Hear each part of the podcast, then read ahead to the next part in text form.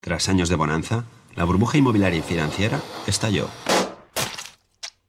La bolsa se desplomó y la inmobiliaria Martín Safadesa protagonizó la mayor quiebra de la historia de España, dejando un agujero de 7.000 millones de euros a sus acreedores, en su mayoría bancos y cajas, que tuvieron que joderse y apañarse con su inmenso stock de suelo y viviendas sobrevaloradas. Todo relacionado en No es nada ten un 20% de fantasía. Non aceptamos queixas.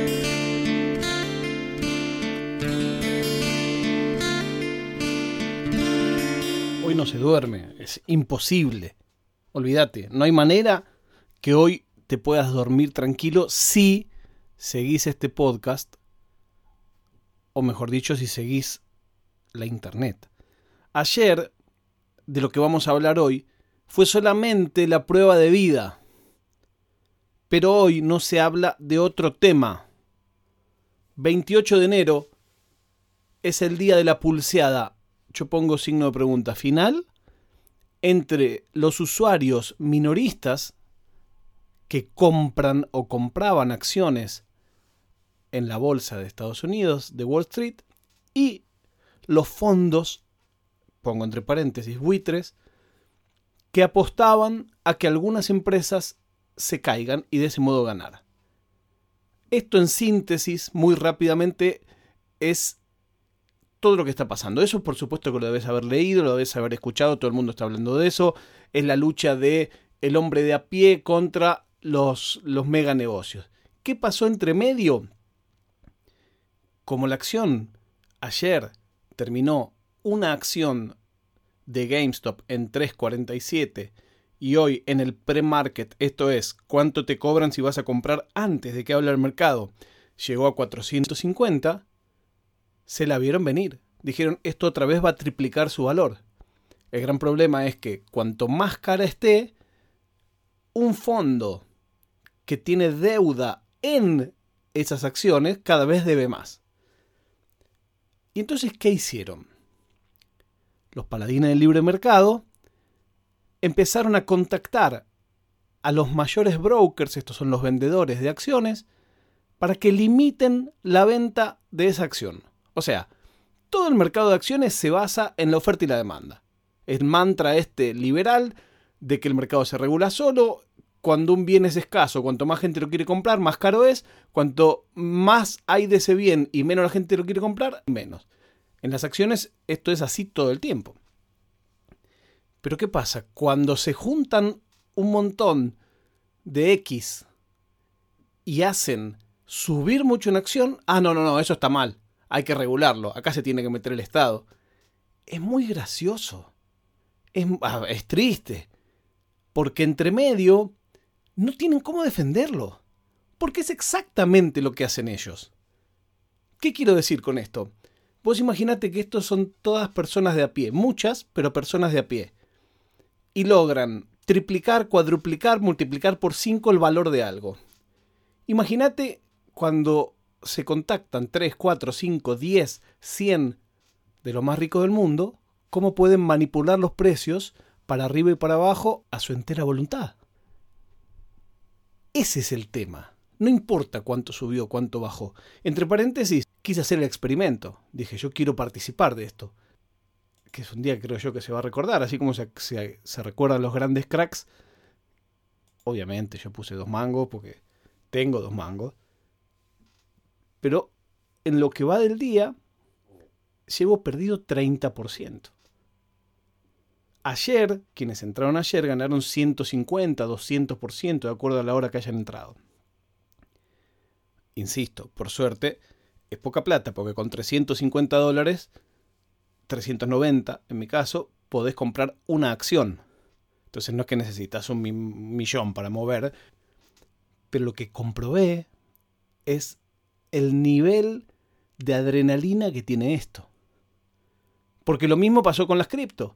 Empezaron en estos mismos foros a decir, compremos todos Doge, Doge se debe decir, Doge. Compremos todo Doge, compremos todo Doge, compremos todo Doge.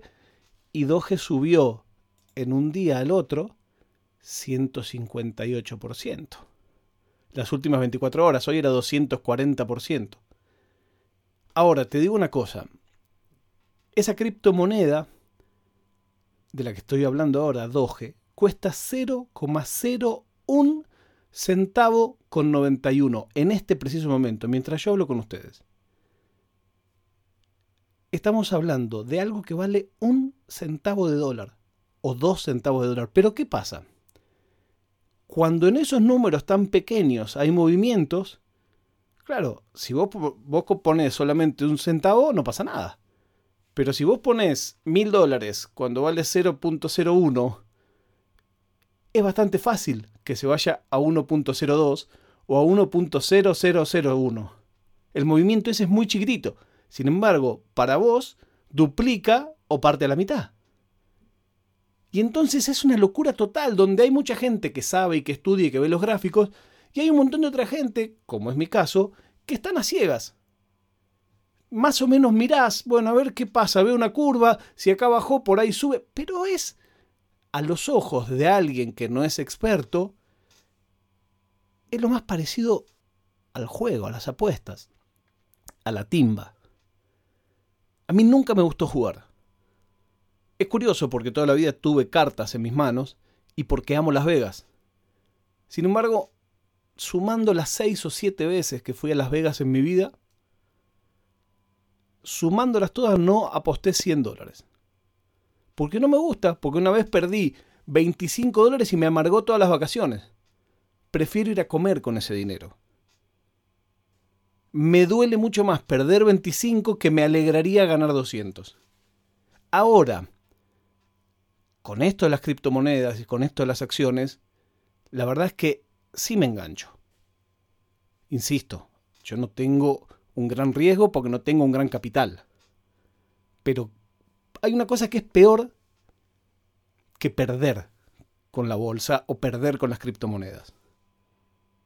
Y es ver que vos compraste en uno y se fue a tres. Y decís cuando llegue a cuatro vendo.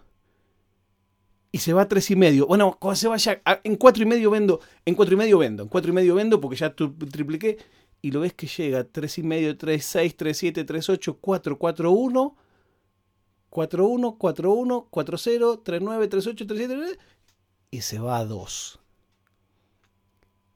Que si se hubiera ido a 2 de que vos compraste en 3 y se va a 2, es una mala noticia. Pero si vos compraste a 3, se va a 4,20, no vendiste y se va a 2, te aseguro que es la derrota más derrota del universo. Eso me pasó y a mí. Y supongo que a mucha gente. Estamos jugando un partido contra los dueños de la pelota. Y hoy en un momento se la llevaron. Hoy en un momento dijeron basta. En este preciso momento estoy perdiendo 40 dólares.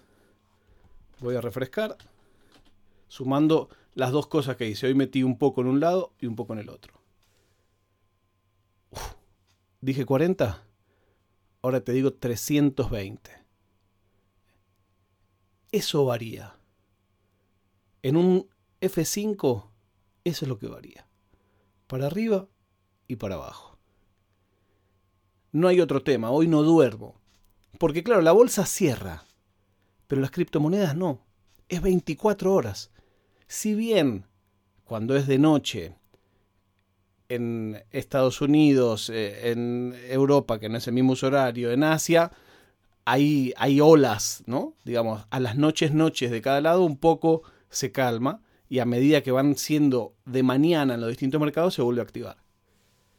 Pero fuera de eso, es un mercado que está 24 horas, 365 días del año.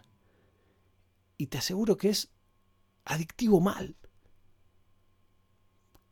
por suerte no encontré esto cuando era joven y por suerte, o por desgracia, no lo encontré cuando tenía algún mango que me sobraba por mes y pensaba en qué invertirlo. Bueno, estoy muy nervioso, che. F5 de nuevo. Ah, la la. 100 más perdiendo ahora.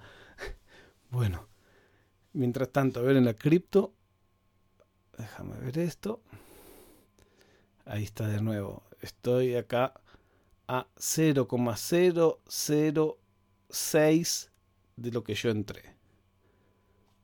O sea, 0,00 es apenas más que la mitad de un céntimo. Bueno, sepan disculpar mi energía. Si grababa esto hace dos horas hubiera estado exultante. Y quizás si grabo esto dos horas después voy a estar mucho peor. La prueba de vida a esta hora, 19.03 en Europa, es que estoy vivo. veamos cómo sigue esta historia y veamos qué dicen los números, que son casi primo hermanos de los astros, en los que yo tampoco creo. Los escucho mañana cuando les diga nuevamente, no es nada.